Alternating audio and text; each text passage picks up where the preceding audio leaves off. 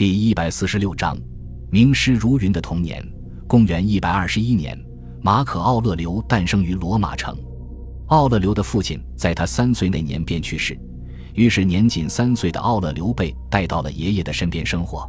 奥勒留从小就是个聪明又不苟言笑的小孩，他思虑多，心思缜密，求知欲旺盛。当其他六七岁的小孩才刚刚脱离女仆的照顾，开始独自玩耍时，奥勒留却对玩乐没有丝毫的兴趣，反而是对知识产生了更大的渴望。奥勒留在六七岁的年纪，便要求家人给他请来哲学老师，教授他哲学以及历史。奥勒留十一二岁时，在其他孩子刚开始读书的年纪，他已经开始四处拜访名师求学，尤其是哲学、文学以及演说学的老师，都是奥勒留想要拜其门下的对象。奥勒留各个学科的老师无疑都是当代学者中的翘楚，而奥勒留所从事的学科也有许多超出了罗马传统贵族教育的范围。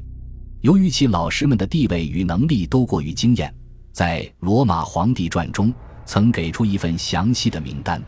马可·奥勒留可谓所有皇帝中学历最高的一位了。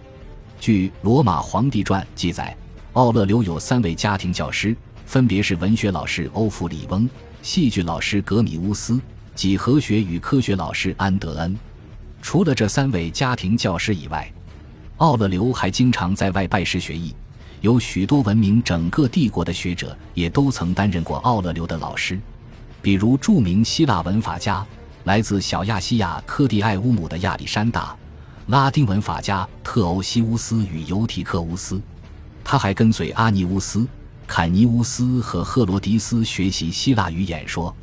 拉丁语的演说则师从弗隆托，就是当年在元老院内公开抨击涅尔瓦为弱主的那位议员。